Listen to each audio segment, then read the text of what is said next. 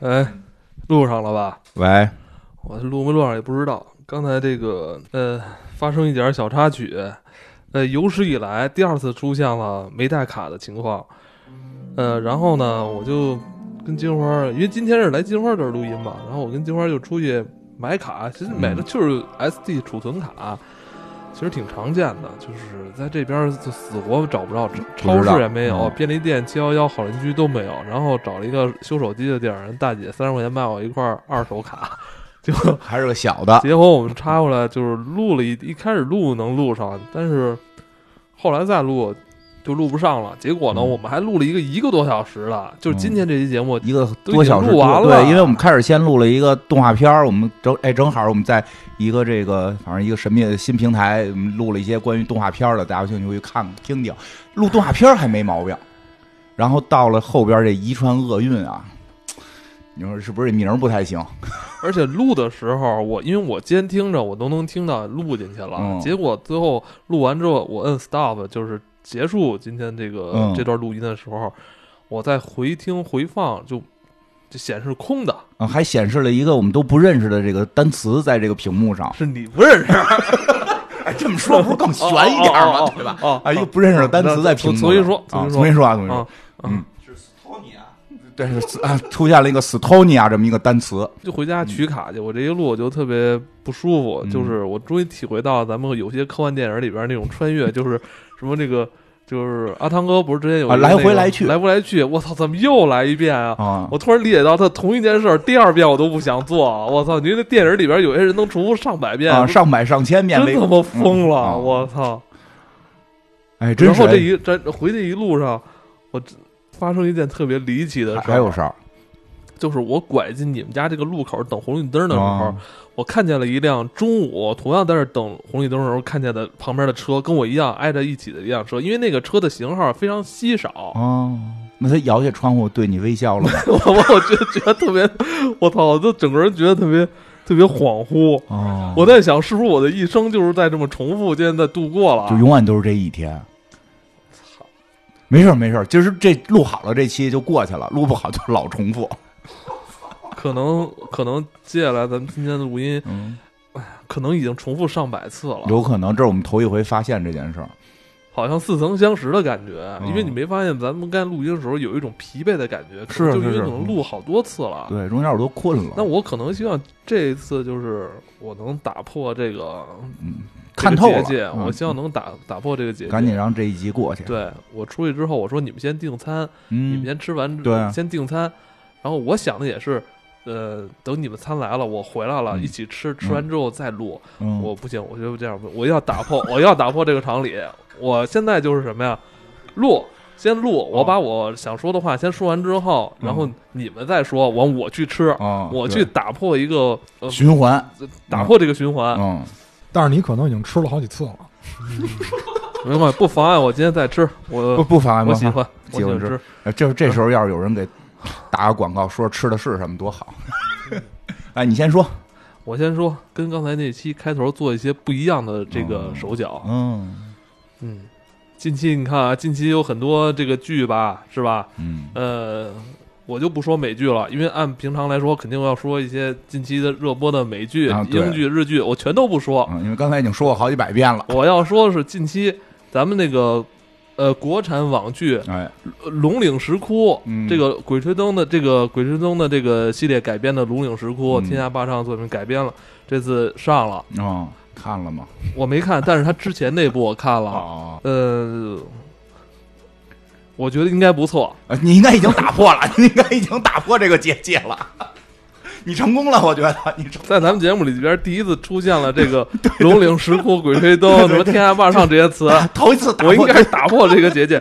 呃，让我挺挺开心的是，我觉得嗯在咱们这个、咱们这国内平台上还能看到一些不一样题材，我哎觉得这首先就是值得鼓励的。而是就是喜剧，喜剧谈恋爱，就是就是喜剧，要么就是恋爱。我觉得真的，我想看到一些不一样的探险了可以对，我觉得看一些这种类似于冒险啊，嗯加一些奇幻啊嗯这种，唉，不错，挺好的。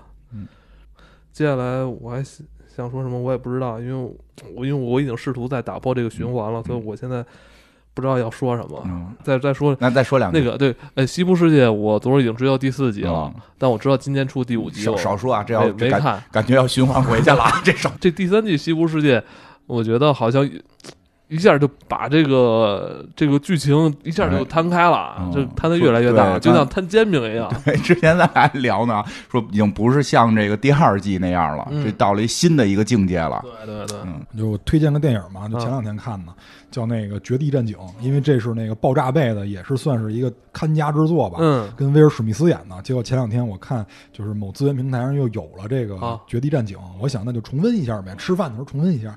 啊结果一打开竟然是新的，对啊，就是新的续集是吗？对吧？是新的，是新的，是新的续集吗？我是不是太假了？刚才表达的，呃，是续集，是续集。啊但是就是《绝地战警》，因为之前拍过两集还是三集来着，我忘了啊。但是这次我看导演也不是迈克尔贝了，我就很欣慰，很欣慰。然后我就是进去以后还是就是很贫的那个样子，就是他保持这个原汁原味还是不错的。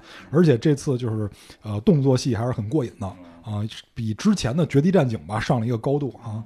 因为这个这两个演员，毕竟他们，而且就是你发现没有，这个黑人兄弟他真的不显老，就是这俩演员真的跟前几年看还是一样的。我也打破一下，打破一下。夸他们。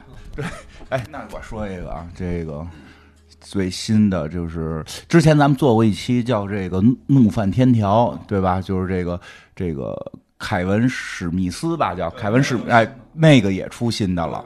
那个是凯文史密斯，后来他们自己拍过那个《教和鲍勃的反击》，现在出《教和鲍勃反击二》了。就是这种特别傻的这种电影，还是有传承继续的。来，你这儿看半天百度了，你有什么想发言的吗？我最近看美剧都是在尝试一些新的，比如说不说美剧了？啊，不说美剧啊，啊。那反常理的啊，我看了一个日本动画片，特好看，是叫什么呀？呃，之国，我又拉回去的。直接穿到几个月前等等等，我看一眼，我看一眼，看一眼，稍等一下，叫《鬼灭之刃》，这这个鬼灭好像说这个这个 这这这个好，好那打破了今。天的这个电影，那个是《遗传厄运》，《遗传厄运》啊，其实是呃两年前，应该是在一八年年初的这一部美国恐怖片。嗯呃，然后这个导演啊，这个他的作品不多，他算是一个新锐导演啊。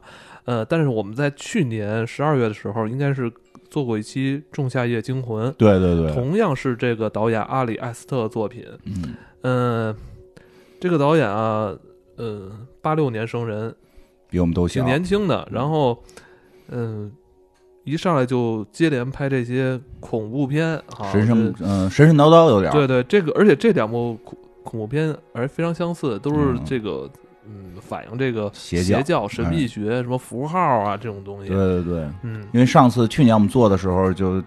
本来是想想两个一块儿做，这话真是说过。嗯 本来想两集一块儿做的，后来因为时间有限，那个就聊多了。嗯今天这个可能会更多，嗯是吧？咱们前头就结束了行，？我不说了，啊行我不说了，来那我我洗手去，我吃我来来吃汉堡。来来，好，那就交给这个这个叫主讲的，这个我不太想给你，因为这个是我的专属麦克风。要不然我戴上那手套。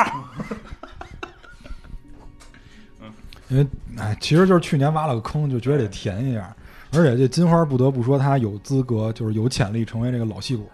人不说嘛，说像这个朝伟啊，像嗯德华这种老戏骨，他最大特点是什么呢？就比如说他拍一个场景的时候嗯，啪 NG 了，嗯然后导演说你再来一遍嗯，他能保持跟上一次一样的状态了。哎，所以就这个金花就是有是？我刚我这话刚才一点没变是吧？对，金花 就包括语气什么都没有变啊，这可能也是我们上一次的遗传啊。就就是大概讲一下这个嗯讲讲《音乐院》，它是就是非常鲜明的这种嗯神秘学题材的电影，而且它这里边包含两大块儿，一会儿我们会呃进行逐一的去讲解。嗯，开门就行，没关。呃，大概说一下剧情啊，这这这个剧情不是很重要，因为估计很多人都已经看过了。嗯呃，首先呢，就是这个一个家庭四四口人，老爹、老娘，然后老哥跟老妹这四个人。这电影一上来啊，这家里还有一姥姥，但是她去世了，所以是在一个就追悼会现场展开的这个剧情。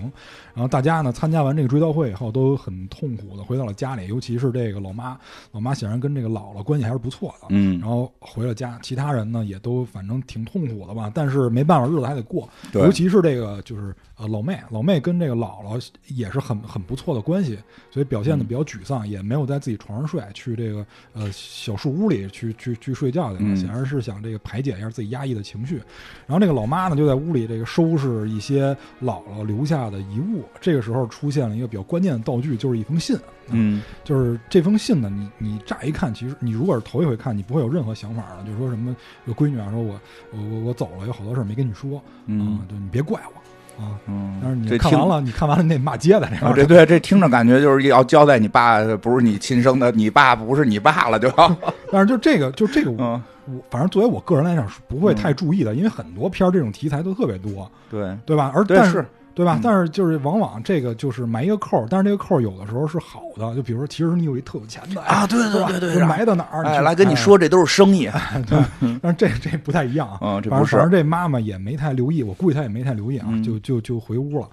这妈妈是干什么呢？她是一个就是焦老，用用上一次这艾文的话说叫 叫焦老，解释一下什么叫焦老，我们这业余的不懂，呃做这个模型的设计师，嗯他专门做这个。我都听过，一遍了，他得说我不懂，而且他做的这个模型都特别拟真，他嗯就是在他这工作室里好多都是以他们家为蓝本的这模型，所以很多转场都是在这模型里做的。啊，对对对，是挺不错对，一上来就这样，哎对他一上来的那个镜头就特别棒的是说，就是从一个远景，然后拉到一个就是那虚拟不是虚拟，就是做的微缩景观的房子里边，然后从这块儿让它切到了现实场景，但是中间我们没发现有任何这个些许的痕迹，就挺好看的。我还特意在那儿看了两三遍，我说这是不是有什么深意？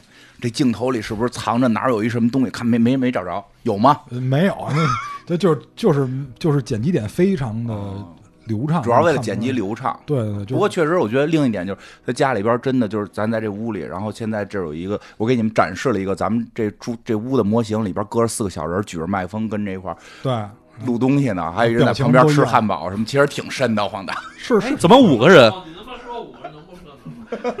确确实挺瘆疼的，就是自己看自己这种感觉。对对对说白了啊、然后接下来呢，这这个日子就过了下去啊，就我们发现这个这家里的这儿子跟老爹好像相对会正常一些，然后这个母女二人呢就显得有点神经质，尤其是这个这个老妹啊，第二天在学校考试的时候还自己玩玩具。这老妹不得不说是一个手工达人，做了很多这个小物件。随妈，有遗传，对，做了很多那个小物件，然后突然考试考一半儿，老师说：“哎，别玩了，先考试吧。”这时候窗户上啪一声，一个一个比较响的声音啊，就一看是一个鸽子在这上面撞死了。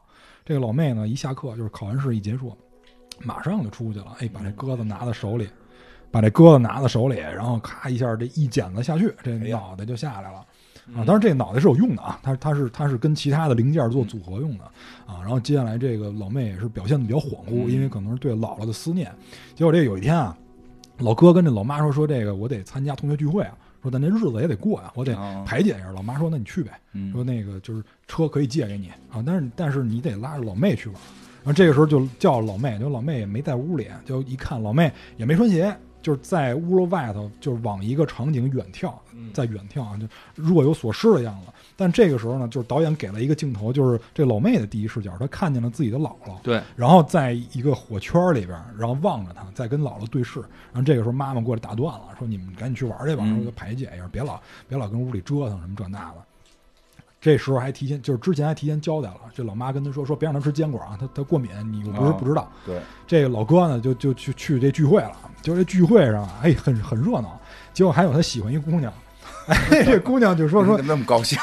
因为咱得跟上司不一样嘛。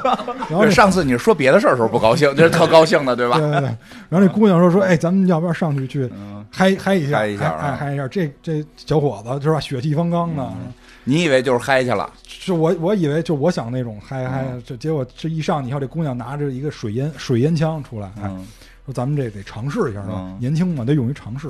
但什么就是但其实这个细节里边交代，这个儿子之前也自己尝试过，偷摸嗯自己是尝试过的。这时候就得想起那种歌，什么拒绝黄，拒绝毒，哎对拒绝黄赌毒。然后这个老哥呢，就说我说我得上去嗨一下，说老哥这人生大事儿你体谅一下。老妹又不干，他说嗯哎，你不是爱吃巧克力吗？因为这老妹她爱吃巧克力，他说你看那有巧克力蛋糕，你吃呗。结果这巧克力蛋糕之前交代的一个场景是什么呢？有人在那儿剁核桃，啊，剁核桃仁儿，也就是说这是一个果仁儿的蛋糕。还不容易被一吃还不容易被发觉。哎，它是被埋在里边它是被埋在这个蛋糕里的。当然这块儿是有是有疑点的，一会儿我说一下，这是有疑点的。上回你没说这疑点，对啊，就是打破嘛。啊，结果这个一过不了一会儿，这老妹就气喘吁吁的上来了，嗯说这个就跟老哥说，我现在有有状况。他老哥一嗯看，完了，这一看就是过敏，过敏了。对，到时候呼吸困难，别再休克了，就是说赶紧咱们去医院，嗯就驱车前往医院，把这个老妹放到后座。结果这老妹呢，就因为呼吸困难，就把头伸出了车窗，想去呼吸新鲜空气。嗯这个时候，咔，路边有一个电线杆子，发生了什么我们就都知道了，因为咣的一声，嗯一声闷响。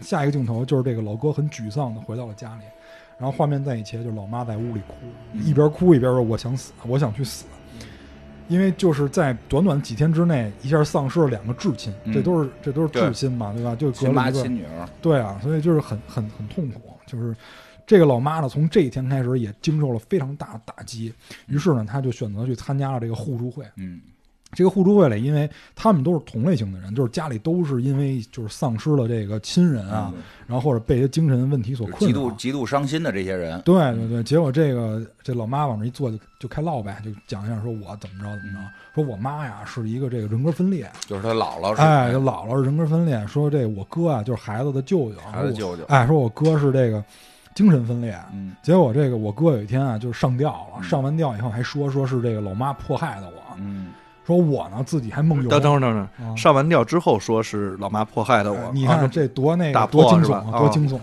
很惊悚，很惊悚。嗯然后这他说我呢，我这个就是睡眠质量不好，又经常梦游，有的时候我干什么自己都不知道啊，就断片儿了。嗯，突然一看说，哎，我之前没干这个呀，是吧？就夜里边梦游干的，哎，对，结果这这几个哥们儿就旁边这几哥们儿都愣了，说我们这就是互助会啊，说不是选秀啊，我们这我们这儿来的主要是大家差不多，你不能来一个，你到这儿你就超纲啊，你你来这儿当明星嘛，对吧？比惨还比出明星来了。是啊，选这这互助会不是选秀，结果结果这里边有一个感觉很热心的一老太太，面目确实挺慈祥的，嗯说这个闺女啊，说我心疼你，嗯，说什么时候你想跟姐唠，说都可以，没问题，嗯就姐理解你，什么辈分 对，行，可以，大概那意思。明明白就。就是说我理解你，然后就反正就留留了一些联系方式在本上写写了一下，然后这个这个这个妈呢，就是因为受到了这个压力啊，实实在是受不了了，就就回屋开始就做这个模型，嗯结果画面一切，啪做这模型是这个事故现场，嗯，就是这个出车祸这事故现场，地上还一脑袋，然后这图什么呀？然后这老爹就不不乐意了，说你什么你过不去了是不是啊？说你这让儿子看见怎么办啊？对啊就手心手背都是肉，嗯虽然说是就是至都是至亲的事儿，啊你你你你这这他妈得。解释解释，对他妈说了，说我客观的还原现场，你多讨厌这种人。你不要带着情绪在里边。哎，对，老对对对，对从真是老这么着，一旦一旦伤害了别人，就站出来说我这就是客观的，对，是太讨厌了。是吧？就啊这种这种人真是，结果这结果这个日子就越过越艰难，就直到有一天，这个他父亲上班的时候就收到一邮件，嗯。是这个是这个他姥姥下葬这个墓园给他发的，说嗯。说你媳妇儿这个母亲下葬第二天，这个墓是一大坑空了，就是嗯。而且他挖的是非常整齐、非常深的一个坑，这哦，空了，就是连棺材应该是一块都没有，哎，都没了。都没了。然后这个这个老爹就若有所思的样子，好像是知道，也好像不知道的样子，但是看着好像这老爹很聪明，感觉是这个有点像这个毛利这感觉，哎呀，啊心里有数，心里好好似有数。心里有数，哎，嗯他老爹是之前接过一个电话，但是咱们是听不到那个电话里边对到底讲的是什么。对，但现在你要是看完这段的话，你再回忆那电话里边可能讲的是类似这个事儿，有事儿，但是也没说具体是什么事儿。就看来就是这个事儿，早就是棺材被盗了。因为还有还有一个可能啊，嗯就是说那个那个电话实际上打的就是这个事儿，嗯只不过这个邮件他见过，他这一天又翻出来看，因哦为，这前一天有可能。因为之前他媳妇儿不是去互助会了吗？嗯之间发生什么电就是电影是没有交代的，嗯而且他媳妇儿还说自己有梦游习惯，自己经常不知道自己在干什么，嗯，你得暗示什么了？哎，这些都是疑点。嗯，结果这个压力呢就越来越大，在在在一一是是啊天晚上，就听着这媳妇儿就不打算往好了过呀。对，就一天晚上就爆发了，嗯就是这吃饭的时候就突然就叫起来了，这个这个这个这个老妈就歇斯底里叫起来了，嗯觉得自己压力太大了，这个儿子呢，因为他觉得这儿子觉得老妈是在责怪他，哦但是老妈老妈就是说你对他儿子主要说你什么？对儿子儿子儿子主要还回怼他妈说的，对啊吧？说你不能说我开车撞的就是我的事儿，谁让他去的？所以这 对不是你让他去的吗？哎，这家庭这哎这么吵是不是没劲？不是那就谁生的呀？对吧？最后最后往根儿上，谁让生的？对谁让生的？你们这有点这第几调解室呢？所以就这个这个这个压力就越来越大，就张力就越来越强。结果这个第二天，这个这个老妈可能也受不了了啊，就就找这个大姐，说咱们唠唠呗。嗯，就之前互助会那哎，个，互助会大姐，咱们唠唠呗。因为大姐之前也跟他说了，说说说说说说老妹啊，说我我我孙我孙子啊也去世了，就很年轻，几岁就去世了。说之前有一有一大师说跟我说能通灵，哎，师说能可以通灵，嗯就是你按我这个步骤就嗯可以召唤到他，你跟他能跟他交流，嗯然后就是正好他去了嘛，就是你看来呗，对吧？来，我给你演示一下，然后说嗯来，老妹先喝水。嗯，结果这个，结果这老妈一喝水啊，嘴角就是有点这跟茶叶似的东西，嗯这一看就是有药嘛。嗯，但是这个药是干什么的没有交代、嗯啊。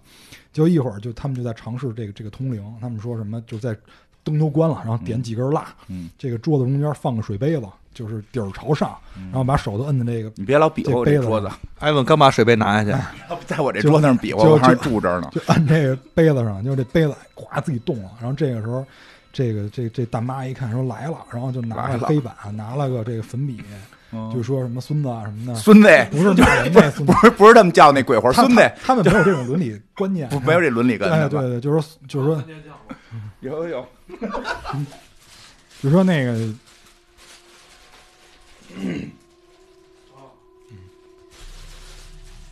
来继续讲到孙子了。哎，，讲到孙子了，你说那意思就是说奶奶很想你，嗯。你想不想奶奶？然后这个黑板上就写了，嗯说 I love you 什么 grandma，就就就嗯这种词儿嗯就就就就出来了。嗯然后这个时候，这个女主呢，就一下就有点慌的感觉，我嗯不知道她是头一次见这个灵异事件，嗯，还是说她突然想起了自己的这个说不好，让我们看都有一种感觉，第一回演戏，就是就是你那个表达情绪是不是有点太过了？哎对对对，但是确实是非常疯狂的状态。就是双向的，因为嗯这里边也交代了，其实这个女儿就是因为她妈就是人格分裂嘛，嗯对然后所以哥又是所以这个女主其实就是精神状态本身就有问题，所以她这么崩还挺正常的。对对对，是是很嗯正常的。你这个时候你如果是面瘫就就不对了，嗯对吧？所以这个这个，但是她就算再表现的疯狂，她临走的时候，那个大妈呀嗯，说：“妹子，我东西我给你，啊。我知道你害怕，但是那个东西我给你，这个蜡烛什么说明书什么都给了，还有说明书，真有说明书，真给了一说明书，就都都给了，就差说这个这个大师是不收钱的，但是工本费你得掏一下，没要钱，没要上面画着那个图哦呢，你你招人你得用嗯图，没要钱。哎，你得画图。没要钱更结果这个这个老妈就就回家了，回家了以后，虽然说这个事儿她想压下去，因为家里已经很不愉快了，对啊，但是对这个孩子的思念又日益的增加，嗯。就跟这个老公说说这个晚上你不行帮我一忙嘛，说因为因为他头一天，因为他这天做梦的时候啊，嗯。就梦见他自己这儿子啊脸上爬的全是蚂蚁，就跟他哦闺女那个头落在地上一样，全是蚂蚁，他就受不了了。嗯。就是想孩子受不了了，嗯。说说老公你帮我忙吧，然后说跟儿子说你帮我忙吧，说咱们做一个事儿，嗯。这样就能看你妹妹了，然后这样能看你女儿了。嗯。说他一直没走，我能感受到，就把俩人拉到客厅里，结果这这个客厅是黑的啊。嗯然后那个补充一下，那个艾文这时候要说说那个窗户其实没有关，然后 然后这时候老爹说能不能关窗户？就是艾文的原话是这样的，其实这里边还有很多细节，对对对就比如说那个窗户没有关，比如说那儿子觉得后身后有一股阴风吹来，对对对。然后这时候他老妈还还不想关什么的，哎嗯，，阴风就是窗户吹来的，保持保持原状，哎，保持原状。结果他们就在这个屋里边也摆开了，这个杯子嗯什么蜡烛什么也都摆开了，反正天也黑了。这个时候果不其然，这个杯子动，因为他们动手都搭上了啊，嗯这杯子也在动，然后后边这个酒柜这玻璃啪也碎了，然后前面这蜡烛火苗蹭也升高了，嗯。然后这是老爹第一反应就是看桌子底下有没有东西啊，嗯我真的不想再重复上回我说的话了。就是 我待会儿还是给大家推荐看一下这个微博上有这个咱们咱们国家八十年代拍的关于破解巫术的很多化学的这个演示。对对对对，我已经吃完了。你可以说话吗？对我，大家可以猜猜我刚才吃的是哪家的汉堡？哎，不给钱真不提名儿。没没事，咱们继续，咱们继续。结果这个这个这个儿子就受不了了，这儿子跟这老爹说，也也抱着老爹说，这个我害怕，说我实在受不了了。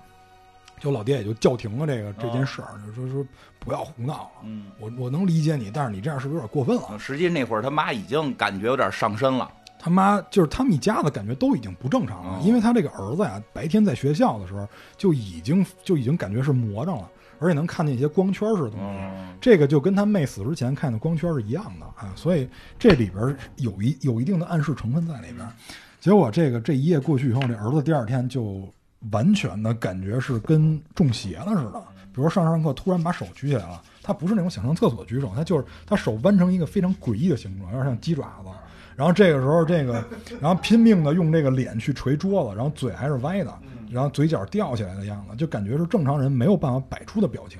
结果这个时候，他不断的用用脸去撞击这个桌子，然后等他醒过来的时候，也吓了自己一跳，然后就感觉是休克的样子，感觉是休克的样子。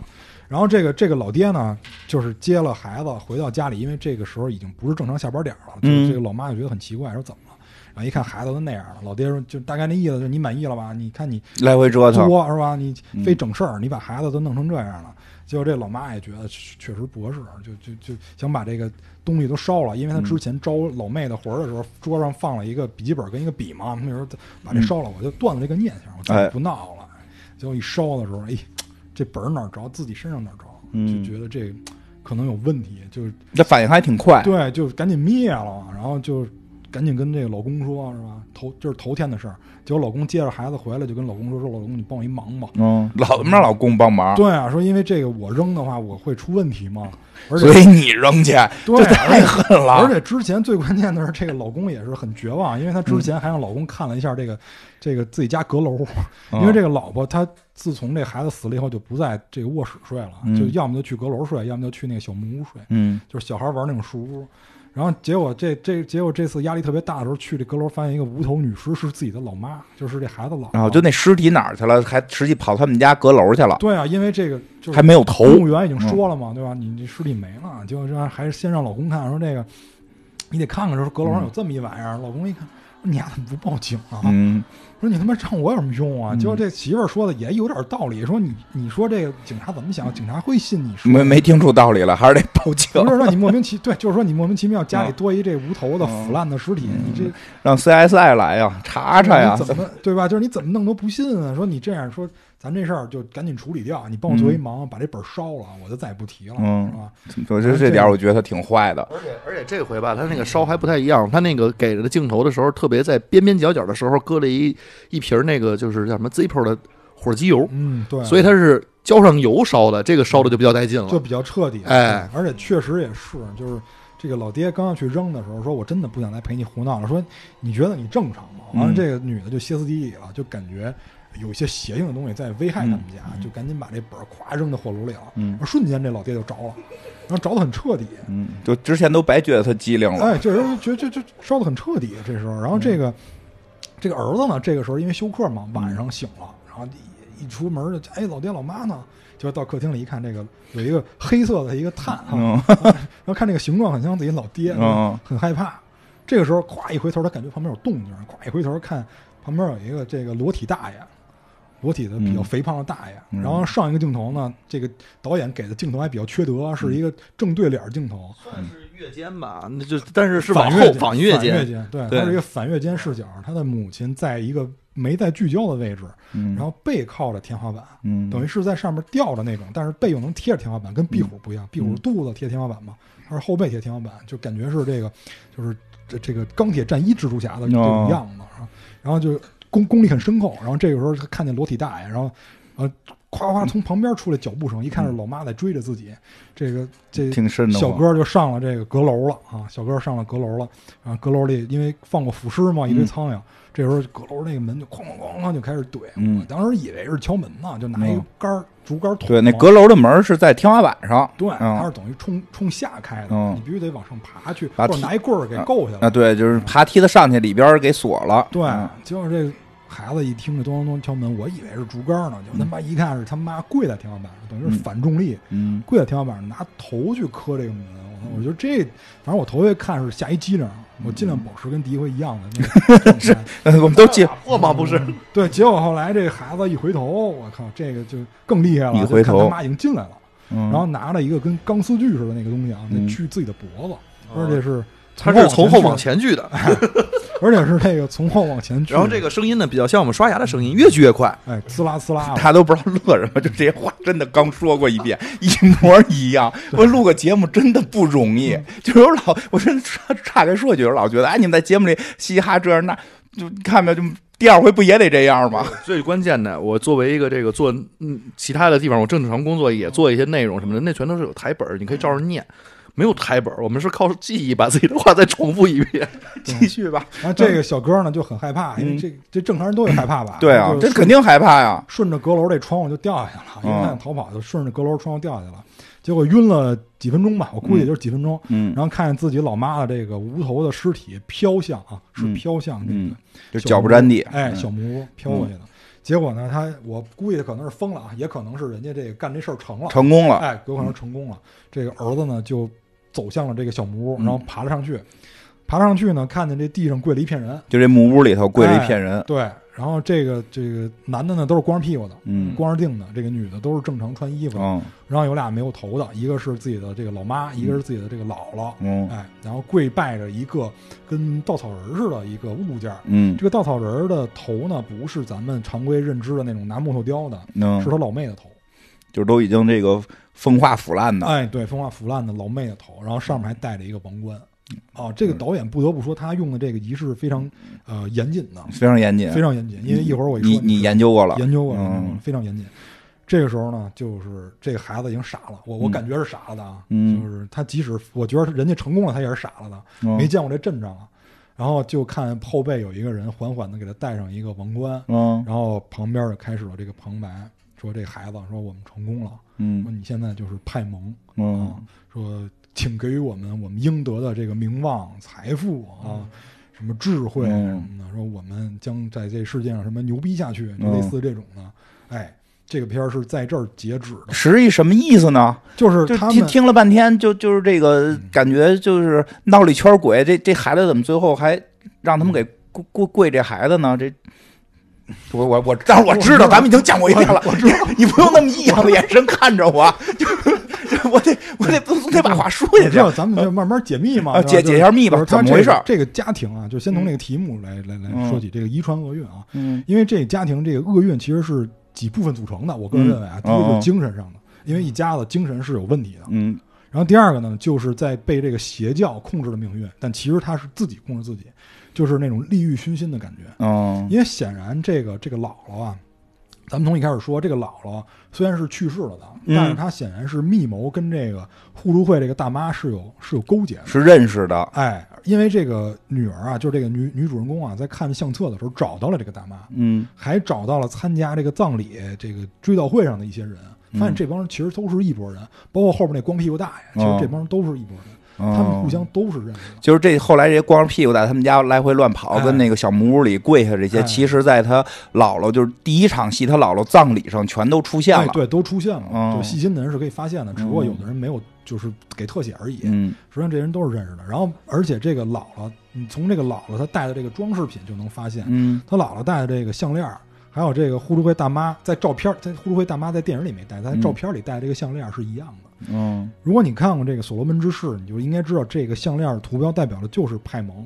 就派蒙。对，他在这个电影里他没有标的太明确，因为这个图标感觉是一个竖琴形状的一个图标。呃，正宗的嗯六那应该是这个，就是正宗的那个派蒙的那个图标外边是应该有一个空，就是应该有两同心圆，然后这一圈是写的派蒙。哦，那他们可能不会画同心圆，但是他们好像会画内切三角形是，吧？那他们得去日本找那个学习好的中学生去问去，哟对吧？问问什么是同心圆？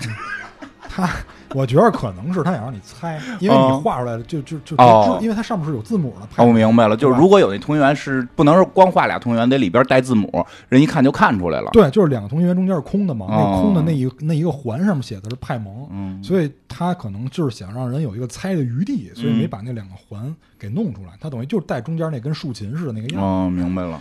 所以呢，就是包括他老妹撞的那个电线杆子，嗯上面也有这个派蒙图标那为什么呢？啊，就是说这个电线杆子是已经被刻意安排好在这儿了，或者说这个就是逃不开的一种诅咒，就是说他肯定不是一个简单的意外了。肯定不是意外，嗯因为最后的就是独白，最后那几句旁白里边有一句话就是说，派蒙没有选择女性的躯体，因为女性的躯体是比较羸弱的，就是选择了一个男性，就是说，从面上看，这剧里边是哎，由于一场意外，哎。由于一个这个姥姥去世，然后孩子失落，然后一场意外，这个家庭内部有些不和谐，然后这个母亲精神开始衰弱，然后导致了一场人间悲剧。但实际这么一解读，不是这么回事儿，连实际就是诚心的，连那个意外都是安排的。对，全是全都是诚心的，我天，而且这个就是最后这旁白什么意思？就是有有若干种解读啊，就是嗯。第一种解读有，就是咱们直观去看，就是这个老妹不合格，因为啊。在这个所罗门之誓里边所记录的这个派蒙啊，他是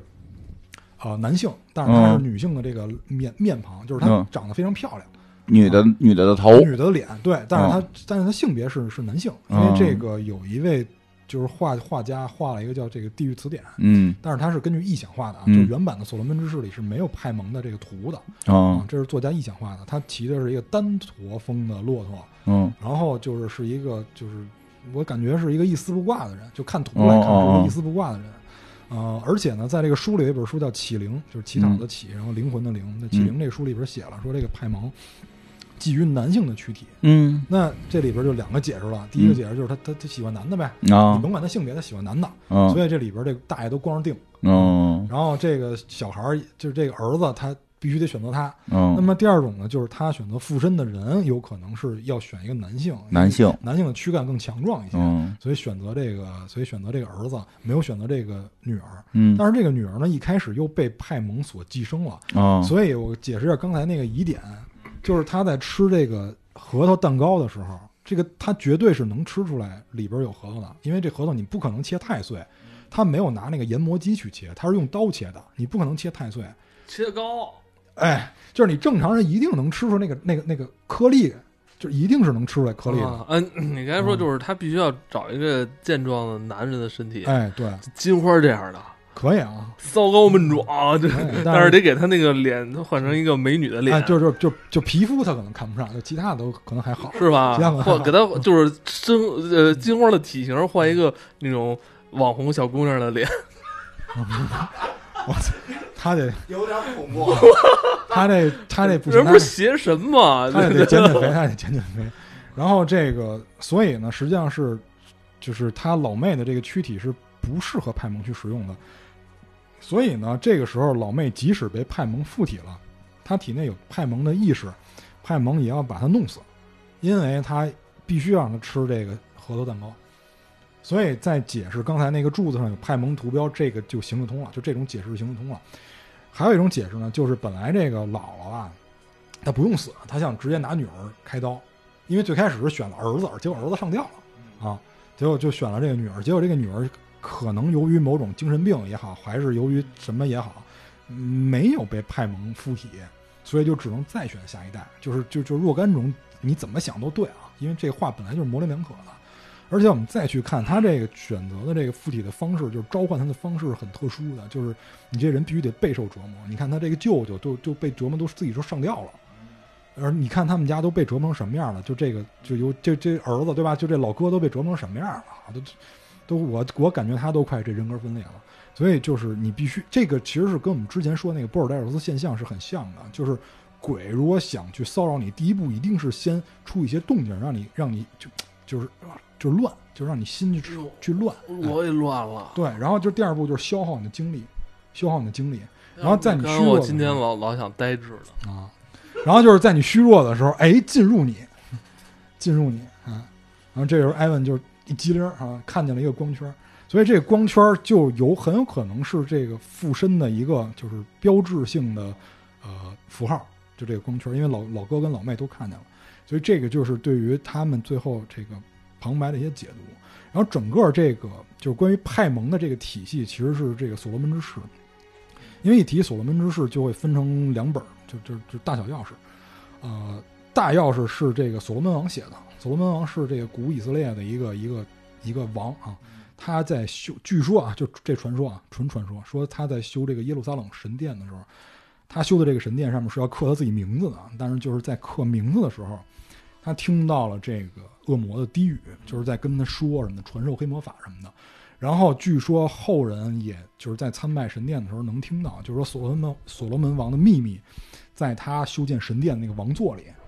反正这些都是传说啊，就说有人就是从那个就是座位底下拿到了这个所罗门之誓，啊，但是作者就是具体作者是谁，这个就是说法很多，说法特别多。然后这个是就是古以色列，这个一说就非常久远了，这这一一千多年。然后呢，这个这是大钥匙，大钥匙讲的是什么呢？主要是以黑魔法为主。那黑魔法呢，就是这个，就是我们玩游戏应该都知道吧？就像术士的什么暗影剑什么的，对吧？这是黑魔法为主。然后，但是这里边以除了这些诅咒魔法以外，还有一些就是呃日常生活中的这个这个作用的一些咒语，比如说这个求财是吧？我去哪儿干什么事儿能发财？这彩票什么？但是这彩票得有瞎编的，就是我干什么事儿能发财，他们可以用于求财，也可以用于这个就是求偶，比如说我怎么能让那人喜欢我，或者他到底喜不喜欢，他会不会选择我？哎，或者说他怎么怎么能让他喜欢我，是吧？我干什么事儿他能喜欢我？他就是这个从这个黑魔法的程度由由轻到重都有啊，这个是大钥匙。那小钥匙呢，就是在应该是在十一、十二世纪左右成文的这样一本书，就距离是非常远的。所以你这么看呢，这个大小钥匙的关系就是它没有关系啊，因为小钥匙最主要它是这个召唤术，就像相当于这个术士的这个召唤术，恶魔这个系的这个哎，这个这个技能。它主要讲的是召唤，这里边主要讲的是这个七十二柱魔神啊，就是这个所所罗门的这个七十二柱魔神。这里边我们这里边所出现这个派蒙是排名第九位的，他们给这七十二个魔神也进行了这个分分这个三六九等啊。好像我看还有什么上柱什么这个魔恶魔和什么就其他的次级恶魔，然后其实最低级的可能就是小恶魔，包括包括很多那个就就就就咱们其实游戏里边也会用很多嘛。但是他这里边不涉及小恶魔，小魔是他们带的兵，这里边是这里边就是君王，然后公侯伯子男这么这么往下排的，就是他们是有爵位的，然后然后有诸侯，有君王、诸侯，然后后边后边爵，然后这个派蒙呢是这个他所带的部队啊，就是传说是混编的啊，就是他能带二百二百人编的部队，这个部队里边有天使啊，你没有听错啊，恶魔是可以带天使编队的，是吧？这玩过这个英雄无敌的人应该不不太意外，加了外交术，对对对对。他们本身也都是天使，就是有对他们大部就是大部分好像说是三分之一的天使吧，然后就是堕落成就是是三分之一天使堕落成恶恶魔，当然不，但不是恶魔里三分之一是天使。对对对对对，但是那恶因为嗯数学倒腾清。对，因为上次哎，真的真的，上上次你那个那个数学的问题，你怎么算出十三的？你就不要再提数学的问题了，上回你们怎么算出来这个这这啊 行三十六的？行吧？那对，没有，就上回的数算错了。嗯，就是这个，就是这些恶魔，就是这些恶魔，他因为是呃要跟这个神去对抗嘛，所以嗯这里边这个部队里边出现什么都很正常。嗯，这派这个派蒙是第九，那第一是谁呢？就是我们就玩游戏的人都知道，这个巴尔啊，巴尔巴尔不害怕，不怕他。啊，你打你打死他多少遍？呃，估计上万吧。嗯，真的真的是估计上万了，不得？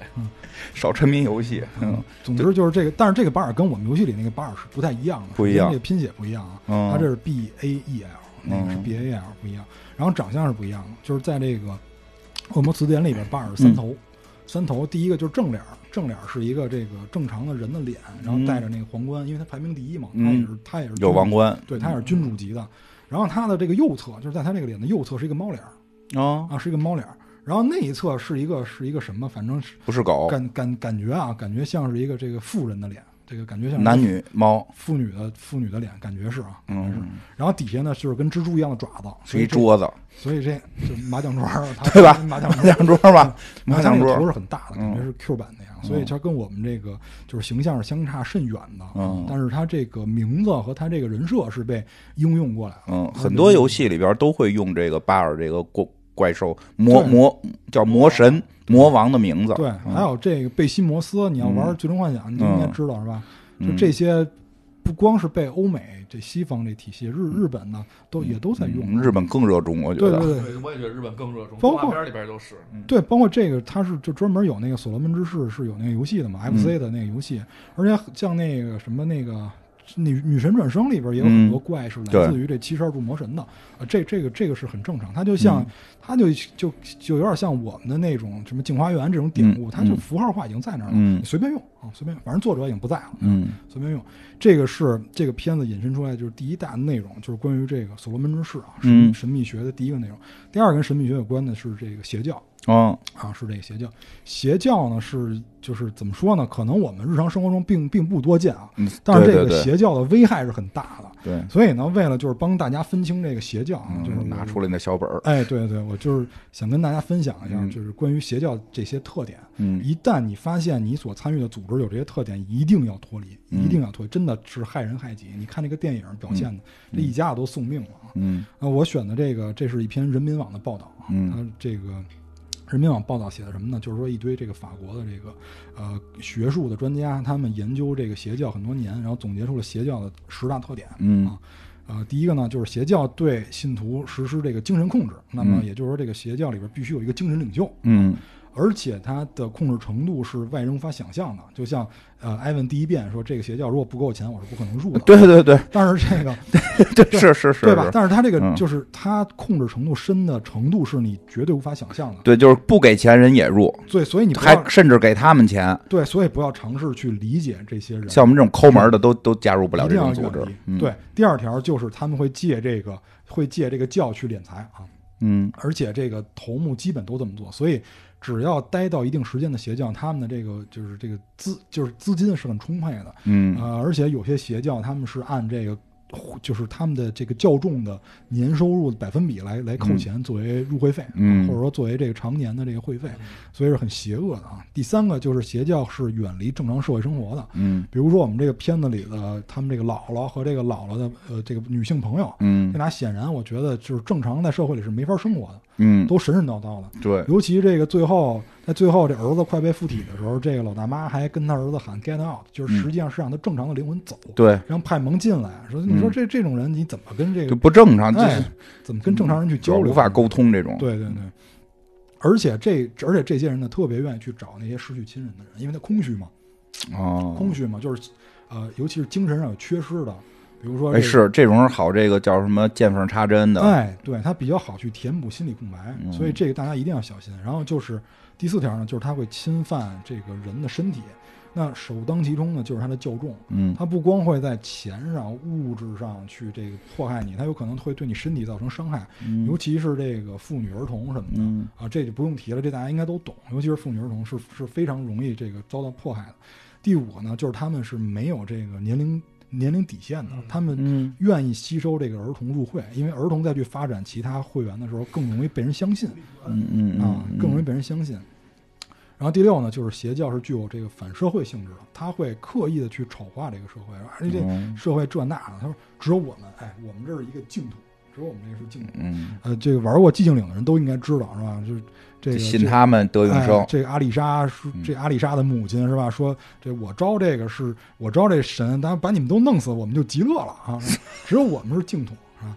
第七个呢，就是他会扰乱社会正常秩序，会嗯对人可能会进行骚扰。比如说你嗯不愿意跟人家一块混，他非得说强迫这种讨厌，对强迫你去去加入。嗯然后呢，它会引发这种司法纠纷，就像我刚才说的这种的，这种都是可以去法院申请那种限制令的。那啊肯定的呀。这个等于是就是扰乱了别人的正常生活。然后第九呢，就是因为邪教一旦被发现以后，肯定是人人喊打的，嗯，所以资金是挪来挪去啊。然后嗯第十条也是这个邪教最最可恨的一条，嗯。就是他们往往会把自己的会员发展入这个公权机构啊、哦。公权力机构或者一些呃公共组织。嗯。然后以博取很多人这个信任，然后嗯。以便于发展更多的人就是加入他们这个邪教啊。嗯，所以这个十条呢，基本上就是呃邪教的几大特点，并不是说你占一条就是，但是啊，嗯，你占的越多，你一定是就越像，哎越可能是。可能性就越大突然想起。来，突然想起来，美恐上上季吧，好像演的就是邪教。他们老演邪教，主要是确实是欧美那边有这种邪教比较多。他们也没哎，真的，你看欧美有没有人去替他们管理？咱们这就信个国家确定好的这些就行了，别别瞎信，别瞎信。这这这我不评价，不评价。你就是反正反正你就是这个都已经说了，你就对号入座就行了啊。就是越越接近的就越越远离嗯啊。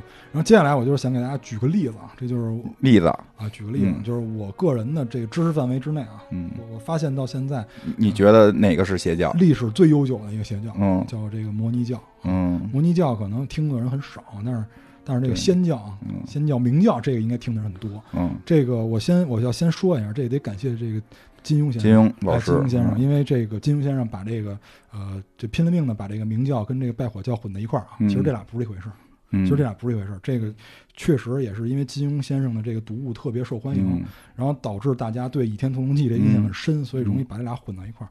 这俩其实其实这俩不是一回事儿啊。嗯呃，我大概说一下这摩尼教怎么回事儿，就是这个摩尼教，反正据他们的就是经典去记载，大概成立是在这个呃公元三世纪，就是二几几年，公元三世纪，因为他们这个创始人就叫摩尼，嗯他就是二几几年的这个生人。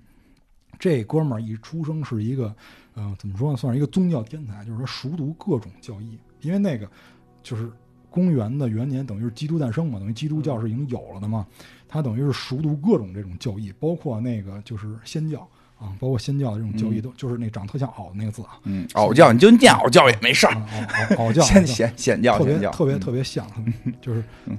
他就熟读这些教义嗯。啊，包括佛教都都都读得很溜啊。然后他嗯。就他据他自称啊，就突然有一天他就跟这个真神，真神他他自认为的真神啊进行了这个交流。嗯这真神跟他说说你信那些，就你之前看那些都胡扯的，哦哎，说你才是这个我看中的人，说你才是我看中人。哦，他说的哈，哎，对，嗯就是你得你得来干这事儿。嗯于是他就自创叫摩尼教，而且是以自己命名。名以自己命名，对，那么这个摩尼教它的危害有多深呢？它影响了这个叫诺斯底主义者。嗯这个诺斯底主义者是一个非常早就已经出现的一帮人。这帮这什么意思呢？就是诺斯底啊，在希腊语里边就叫知识的意思。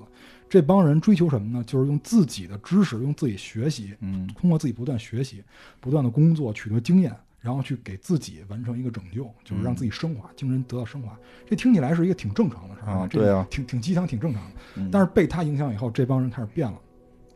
诺斯就是这个诺斯底主义者，一般信奉的是这个二元论，就是现在嗯很多宗教都是以二元论为基础的，叫二元论。但是摩尼教所信奉的二元论呢，叫做这个极端二元论，或者叫这个嗯彻底二元论啊，嗯这翻译不太一样。这个极端二元论和这个就是信奉的什么呢？就是俩神，这俩神嗯一边儿厉害，就是就是他们俩力量是一样的。但是像这个一般的这个我们叫缓和二元论或者叫这个经典二元论，它信奉什么呢？就是说这个世界物质世界，先说物质世界，物质世界呢是由一个神造出来的，嗯然后灵界呢是另外一个神，就灵界那个神比造造物这个神要厉害一些啊，它是这两个是有不太一样的，而且这个星球是有灵的，是有属灵的，你听着是不是特别像这个魔兽啊？嗯啊，特这是有属灵的星球，这万物都是有属灵的啊，这是他们信奉的这个经典二元论。那极端二元论这俩神，呃，又极端，他俩又一样厉害，那怎么样呢？就干呗，就就就天天干。一个是这个他们叫明尊，因为光明嘛，明尊。那个呢就叫这个就叫暗魔，因为它代表的是这个黑暗，叫暗魔。这这是他们两个的名字。然后呢，这个这两个人天天干，但是就就就就能力是一样的。那他们最后干到什么程度呢？就是这暗魔啊，最后进攻到这个明尊的这个领地了。然后这个明尊呢，他不还手，为什么？因为这个明尊啊，就是至善，就是就是他身上没有一丝瑕疵，所以他不能还击。哎，他不能反击，他就召唤，他通过召唤，他经据说他经历了三次这个大的召唤。第一次召唤的这个叫善母，然后善母又召唤了一堆什么什么元素什么这那的，这跟这个按摩开干。但按摩它也有也有这个召唤的小弟嘛，是吧？你你听着这个就越来越像这个大菠萝，是吧？是吧？就很多暴雪的游戏，我怀疑都是从他们这边世界观就是引申过来的。然后呢，他们这个召唤完了以后呢，第一次就是又没干过，然后又进行了这个第二次召唤，第二次召唤又没干过，然后就进行了这个第三次召唤。第三次召唤这个叫什么呀？叫这个日光佛。这个叫也叫第三使啊，叫这个日光佛。这个日光佛就厉害了，这个这个日光佛呢，它能招出这个亚当夏娃，还能招出这个叫光明耶稣。就这个耶稣不是耶稣，是光明耶稣，是他自己起的名儿，叫叫光明耶稣你。确定这不是一个网游吗？这真不是一个网游，这真不是一个网游，这真是有这个考古记载的。他 他总之他召唤了很多，艾泽拉斯艾艾泽拉斯历史，哎，他这个他们就是就没完没了的打仗啊，然后最终呢，就是你你你创始人你得有个身份吧？创始人是谁呢？就是在第三次召唤的这个日光佛里啊，他日光佛又召唤了一个叫这个呃慧明圣使，嗯就是慧智慧的慧，明就是这明亮的明啊，慧明圣使。这个慧明圣使呢，他得去这个恶魔的领地嘛，因为这个恶魔呀，在打的过程中呢，吞噬了一些这个光光明啊，然后这个他们就不干了，他说你吞噬我们不行，你得吐出来。然后就召唤这些人跟他干，但是打的时候呢，把他这光打出来的时候呢，他又排出了一些污秽之物，这些污秽之物呢就变成我们了，就是我就是物质世界啊，就 对，你知道咱们这物质的嘛，就就变成我们了，知道吗？就是咱们都是那个污秽之物的后代主，要你这个嗯，打和这个污秽之物和变成我们这个之间的关系，我觉得这这他就他就这么说的，然后不是，他就是我，对，哎，不是我们是，然后就是他变成我们了，这个这个叫这个惠明惠明圣使啊，就要去，哎，干掉我们。于是呢，他就用一些方法，他不能直接不能直接来，他就用一些方法，他就用这个化身的形式，他化身成了很多我们这耳熟能详的人，比如说这个诺亚啊，嗯比如说这个这个亚伯拉罕啊嗯，比如说这个闪啊嗯，这些都是他化身。再往后就化身就更厉害了啊，包括这个佛陀，就是释迦摩尼啊嗯，包括这个耶稣，他都能化身啊嗯。但是最完，但是他在这个众多化身里最完美的是谁呢？就我摩尼啊，嗯，就是就我，所以你们就信我就可以了啊，你信我，然后你们就都是这个最纯洁的、最圣洁的。然后他们那些这，那他们都他们都是污秽之物，都是污秽之物。所以你你觉得就是他信这种东西的人，他能干出什么好事儿？嗯所以在这个教派创立的初始就遭到各种打压，因为你你不干好事儿，说白了，你你创造人，你像我们的神话体系里，女娲造人，这听起来是一很美好的事儿，对吧？嗯你造了很多可能生机勃勃的哈，你你是我你把人弄弄成污物，这个就显然是跟很多教义是不相符的，所以就遭到了很多打压。最后他惹到的就是仙教，仙教就是这个叫索罗亚斯德啊，索罗亚斯德教创始人就叫索罗亚斯德。最后索罗亚斯德说说你丫不是神吗？嗯对吧？我看看你是不是神，然后我给你来一刀。啊嗯然后结果就是这个就是就是没合上啊，没合上就就死去了，就死去了。这就是这个模拟比较惨的一生。当然他宣传这个东西活该啊。但是我为什么说这个呢？听起来好像挺短暂的，其实并不是。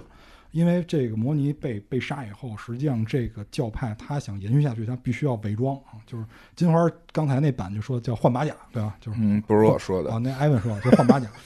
嗯嗯，他通过这个换马甲的方式，就不断的去掩，是是的，去他通过换马甲的方式不断去掩盖自己。他在西方跟东方都进行了这个掩盖。我那个，你刚才说这遍，我我就我觉得就是他在按照人家本来的那个宗教做了一个同人嘛，同人设定嘛，他是就是这，因为这跟他小时候经历是有关的。我刚才不是说了吗？他先教、佛教，然后基督教，他都吸纳了一部分。啊比，如说像基督教，他就把人圣子给吸过来，基督嘛。然后像这个佛教，他吸纳的是什么呢？轮回。但是他跟佛教轮回不一样，佛教轮回是六道轮回嘛，谁都有道。但是他这不行，他我这轮回只能人。你说这个事儿是发生在什么时候？三世纪，哦，那太早了，他没有1000多年前赶上那个互联网。如果是互联网，它应该是一个特别好的一个那个游戏策划。哦，其实这是就这个他他他这这个事儿，他没用在一个合理的一个正常的商商业行为上，所以现在人用上了，现在不是那暴雪不是全用的他这个吗？他没用上吗？对，啊就就是，但就是说他们有可能是同一类人嘛，暴雪那策划跟他可能是同一类人嘛，所以呢，就是接下来他被打以后，就必须要去掩盖。他嗯。它分成两个呃两个方向去进行自己的这个繁衍啊，东方跟西方。先说这个西方这边，西方这边他掩盖的就是他包装自己是这个伪基督教，不是真基督教啊，是是伪基督教，因为他之前本来就有基督教这个教义在里边，嗯他就他就把自己化妆成这个基督教。但是呢，这个基督教里边有很多教派啊、他呢就越越繁衍越细，就是越化妆越细。他化妆成别，他把自己化妆成什么保罗派啊，什么什么什么鲍德格拉斯派啊，当然这些派别都遭到了不同程度的打压，导致这些派系最晚的一个也在十一到十二世纪左右就消亡了。主要的，他把自己包装成了一些教会，这个就很厉害了。比如说第一个，他他内部的一些极端的叫诺斯底主义者，嗯把自己成立了一个教会，叫做这个玫瑰十字会啊，这玫瑰十字会的前身是一个叫金玫瑰十字的一个教团啊嗯，后来变成了一个教会。那么这个教会呢，其实是有点像这个巡山义雄会，因为我们很多文艺作品里都能听到这些名字。但是这个直到十七世纪的时候，这个玫瑰十字会的考古记录是被发现了的，因为在一六一四年、一五年和一六年这三年分别发表了三个关于玫瑰十字会的宣言啊，叫这个什么什么兄弟会自白啊、兄弟会传说，然后第三本叫这个啊罗森克鲁兹的这个化学婚礼。那么在这三本书里边说呢，有一位神秘的学者呢，跟中东的人学过一段时间的这个教义。那中东刚才我说了，这个啊仙教这个摩尼教就是从中东那边来的，波斯嘛对吧？从那边来的，所以这个啊、在这个宣言里边，很多人就是推测出来，就是说这个罗森，就是这个罗森克鲁斯，实际上就是从呃中东那边传教过来的一位这个呃哲人啊，因为那会儿、因为那会儿哲学跟神学、心理学这这些都是一回事儿，都嗯都都叫哲人，说他是一个哲人，所以他是创立的这个玫玫瑰十字会。啊，那么这个里边就有一个问题，因为这个人的全名叫克里斯蒂安·罗森克鲁兹。克里斯蒂安直译是什么意思？就是叫圣徒，嗯啊，就是门徒、圣徒。然后这个罗森克鲁兹呢，就是 Rosen Cruiser，就是这这就你直译就是叫这个玫瑰十字。那么这个名字相当于什么呢？相当于我复姓，我叫特别，然后叫，然后我名字叫大厉害。你觉得有人会起这种名吗？所以就是很多人开始怀疑这是一个虚构人物，嗯这是一个虚构人物。所以通过这个年份来看，就是很多人推测这个实际上是弗朗西斯·培根。为什么？因为首先年份是对的，嗯。年份是对的，他是他这个弗朗西斯·培根是十六到十七世纪的人，这个跟这个跟考古记录是相吻合，这个人存在过在这个时代。嗯。然后就是玫瑰十字会一直传说是由贵族诞生的，就是培根压有这家底儿啊，嗯。而且他又是搞哲学的，就是所以他的就是他的履历是非常广的啊，就是遍就是叫什么遍布世界吧，就是虽然可能没到太东方啊，但是他们那边基本上都转了。嗯，所以就说这个人是非常有可能就是这个玫瑰十字会的创始人的。但是这个玫瑰十字会呢，据说是在这个罗森克鲁兹就是一直在世的情况下，他的会员是一直没有超过八个人，一直是保持七个人的一个状态，所以就导致说什么啊，所以就。对对对，咱们咱们比他们多啊，所以就导致了这个会是非常神秘的，很多人都不知道。直到后来有很多就是很奇怪的现象，比如说像这个马丁路德，不是马丁路德金啊，是马丁路德啊，啊，是是那个那叫什么神父，那个祭司还是神父，是那个马丁路德，他的这个徽章，就是因为他的级别是可以自由徽章的，他的徽章就是玫瑰十字，所以就是有很多奇怪的巧合。然后再有就是他这里边有一个很厉害的人叫做笛卡尔，呃，因为笛卡尔的年代也是吻合的，这个是第一。第二呢，就是呃，虽然很多人问说你是不是玫瑰十字会的，他一直在否认说我我肯定不是啊，但是就是很多人就看看他写那书啊，说你你啊，这跟那教义有什么区别吗？说这个玫瑰十字会的教义是什么？寻找理想社会，其实这有点理想国那意思啊，就有点嗯过去那柏拉图那种理想国那个意思，就是呃极端完美。嗯然后呢，你这个你你这梦里的东西说来说去全是那玩意儿，完了你还要找一个叫什么？他要找一个什么大一统数学，就是因为他是搞数学的嘛，嗯他是搞数学跟哲学的，他想找到一种数学方法能够解释世间万物的所有事儿。说你呀，这他妈跟那有什么区别啊？对吧？所以这个咱们刚才那版还讲一笑话是吧？就说这个抽烟这事儿，说你这教导处主任说你抽烟嘛？然后让你吃薯条，你拿俩手指头夹，嗯是吧？最后最后这个校长来了，说这人是没拿俩手指头夹，然后你弄地上踩，对吧？你说你不抽烟谁信？所以就我刚才就没有，我刚才一直在吃薯条。对对，你就没踩。对，艾文刚才吃薯条就没有踩。老师没来，对所以就是这个东西，就是他哎老师金金花是老师嘛？金花不是院长吗？金花院长，所以就是这个等于变相的证明了他很有可能是玫瑰十字会成员，他继承了玫瑰十字会这种衣钵，同时也继承了摩尼教这种衣钵。说白了就是他也又换了一马甲，他那马甲已经不是原来那个，甚至拿数学的这种方式，然后再去传递。因为教会这种东西说白了，教义啊、嗯主旨是它的根儿，它不是你叫什么名字，对吧？因为名字我可以随便起嘛，我就叫大厉害教会我。就传播这思想。对，它主要是这种这个这个是它的根儿，而笛卡尔呢又有他的这个精神弟子，这俩人虽然他这个精神弟子就是黑格尔，他俩嗯虽然不是一个时代的，而且国籍是不一样的。嗯这个笛卡尔是法兰西的嘛，然后这个呃这个这个这个黑格尔是普鲁士人，他们两个国籍和时代都不一样，但是他是这个精神弟子啊，所以就传到了这个黑格尔这边。黑格尔这边叫什么呢？叫这个黑格尔这边倡导叫这个雄辩二元论。嗯雄辩而论，其实就是诡辩术啊，叫雄辩而论。然后呢，这个也没有完，因为这黑格尔呢也有一个也有这个两个这个精神弟子啊，是谁就不说了啊，大家可以有兴趣自己查一下。然后这边呢，我们再说这个这玫瑰十字会，刚才说的是这个人啊，接下来我们再说这个玫瑰十字会下面的发展。就是这个，据说啊，这个玫瑰十字会里面有一部分成员是跟共济会是有重叠的，就是他既是玫瑰十字会成员，又是共济会成员。那么共济会自称呢，它是公元前四千年就有了我们这共济会这个组织，嗯因为它是一个兄弟会，自称我们这很早就有了，说这个跟你没关系。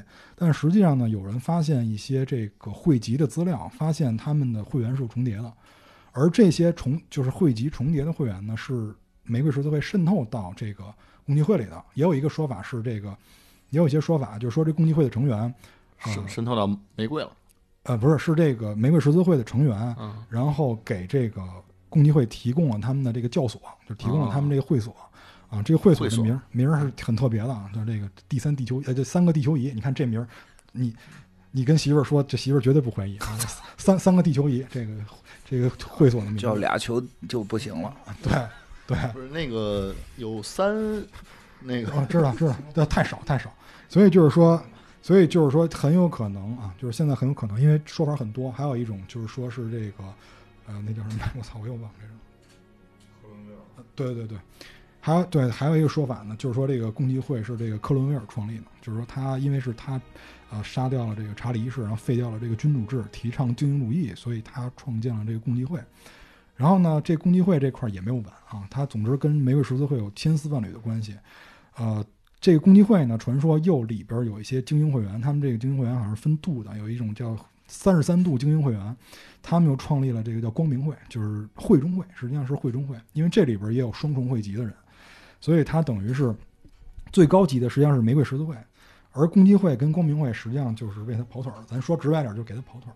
那么这个就是西方的这个摩尼教的这个叫什么躲避史啊，躲避史嗯就是它到现在还在维持的，因为共济会现在还在嘛。呃，据说啊，就是就我说一个比较有意思的人，因为上一版本说到这个这唐老鸭子的叔叔了，这个这沃特迪斯尼啊，传说是玫瑰十字会的会员，因为他就是他能确定的是沃特迪斯尼是这个，因为他是迪士尼作者嘛，他能就是能确定他是共济会的会员，这个是大家都知道的。但是现在有很多说法，就是说他是玫瑰十字会的会员，但是这个人已经作古了，咱也没法儿去去去考究啊。这个是西方，东方呢就比较热闹了，东方也比较惨，因为他伪装东方是伪装成这个佛教啊，伪装成佛教，伪装成佛教以后呢，他来到呃回鹘，这回鹘就是我们现在所说的这个新疆。嗯当时呢，因为为什么说能在新为什么说它是在新疆发展扎根的呢？是因为现在我们能找到的跟摩尼教有关的资料最多的地儿就是这个敦煌和高昌，就高昌就是现在吐鲁番，嗯就是这两个地儿出他们的这个就是残经啊，就就是最多的地儿，所以很有可能他们是在这儿扎根的。然后在汉人地区，在汉人地区最早出现这个摩尼教，呃，这个考古资料呢是在唐代，就是没有发现更早。但是这里边有一个问题，你你唐代你进了你进到了这个汉人的区域，那你你就惨了，因为这个时候他马上就开始这个叫这个这个这个会商会佛了，嗯所以这个里边就就就很复杂，但是他之前又度过了一段比较好的岁月，为什么呢？因为摩尼教是对女性是极度尊重的，然后这个武则天呢就觉得哎这个不错，因为她是女皇上，她觉得我这个不正啊，这名不正言不顺，就想借这个摩尼教传导这个摩尼教来正视自己的这个身份，就是我是正差，我当皇帝没问题。嗯但是这个大臣是不干的，因为不是所有大臣都都信任这种，就是就都都相信这种性别是可以当皇上的。嗯嗯所以这些大臣就找到了当时传教的这个摩尼教的这个人，就说你们的教义到底是什么？你能不能给我写出来？我看看你到底是什么玩意儿。结果这个人很聪明，他就用了很多佛教的术语，啊，嗯可能这个轮回啊什么，他都用到了这些术语，然后就编纂了一份自己的这个经典。但是，这个这个经典是现在还能找到的，编纂了一份。后来人一听，哦，说你是佛教啊，那没事儿。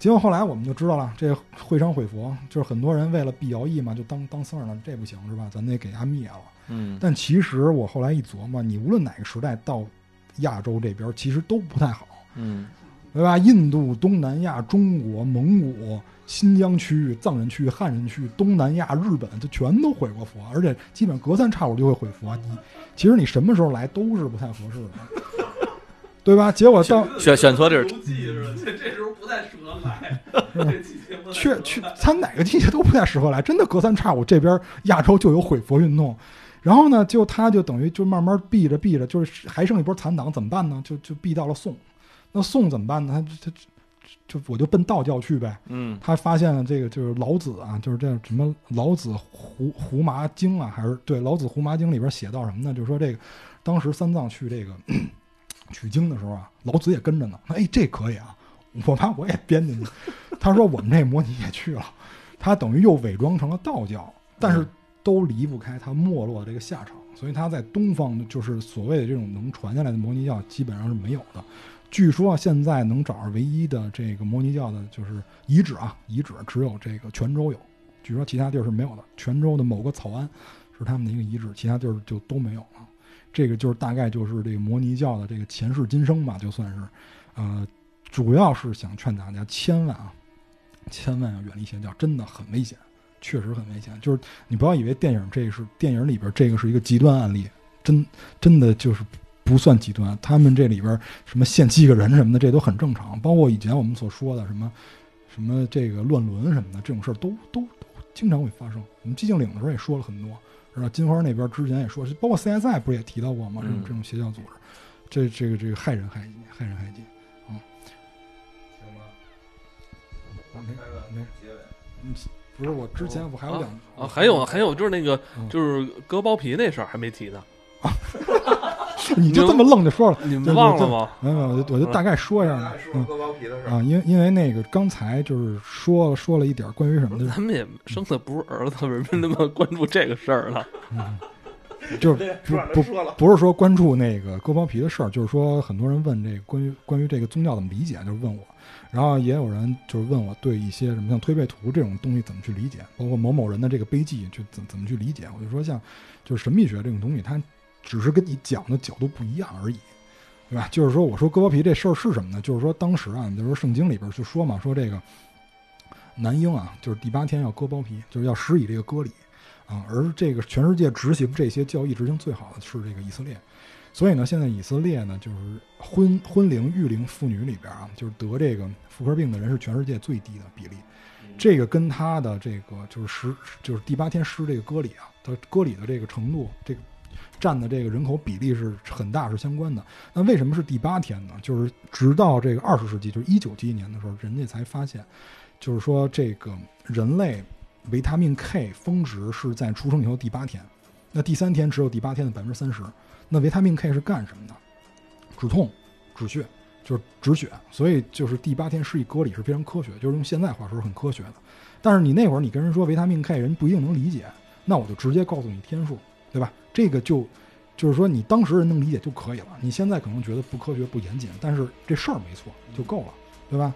包括我说这个，我刚才还说我我做这个面食，那你说面这筋怎么产生的？就是吧？这叶黄素嘛，叶黄素就遇了这个氧，遇了这个空气中的氧，还有水中的这个氧，它变成这个，它把这个碳环跟这个氧直接结合了，变成双键了，双键就就更加结实呗。那那那那你说我跟我让你说和面和到它变成双键，你你你怎么掌握？那我只能告诉你，就就沾手或者上了劲儿了，对吧？就停了呗。其实我觉得宗教很多解释问题的方式，就是在给你换角度，只是你现在可能不能理解。你像这个圣经这个东西，圣经诞生已经很早了，隔了那么多年才被科学所验证，但是那事儿没错啊，是吧？所以这个就是我我我我对神秘学一些东西的理解，咱也没有被验证了，咱也不能说它对，也不能说它错，咱们就暂时先存疑，也没必要一棍子打死，对吧？万一没准哪天就真能帮着你了，这就是一点粗浅的理解啊，比较比较粗浅。《哎遗传厄运》这部电影好像是，嗯、近些年来啊，这个西方好像比较喜欢拿这种神秘学这种来去做一些这个做一些文章哈。很多导演我看都做过这方面的题材，我就包括有很多剧。我去年看过一个是西班牙也是还是法国的，还是法国的一个，嗯，叫《玛利亚》。嗯，那片子也是一开始你觉得特别沉闷，就是，然后从看完几集之后，我操，一下就你会进入到他的那个邪神体系那个世界观里边儿，还是挺恐怖的，确实挺恐怖的。因为就是神秘学涵盖的幅面是非常广泛的，就是嗯。你在工具书分类里边，它里边涵盖的像什么，刚才我们说的波尔代数斯现象，什么灵异，什么什么鬼屋，什么这个算命、占卜、嗯。占星，这些都哎这类电影也是有分级的吧？嗯有的有，有的没有。我举个例子吧，比如我我以前看的那个叫《第九道门》，就是约翰尼·德普的那个《第九道门》，嗯那个好像就是十八加，好像是啊，我嗯记得没错，应该是十八加，因为每个州的分级标准是不一样的。嗯他们可能在欧美可能是十三，但是在这个亚洲，可能日本这边是十八，所以这不太一样啊，可能是。嗯，是我们亚洲人比较长寿是吗？是也也也不是，可能就是接受比较困难可能就是觉得可能接受不了啊，怕走走邪路。这种题材就是就是经久不衰，因为它里边涵盖的层面太广了，而且跟跟我们生活比较远。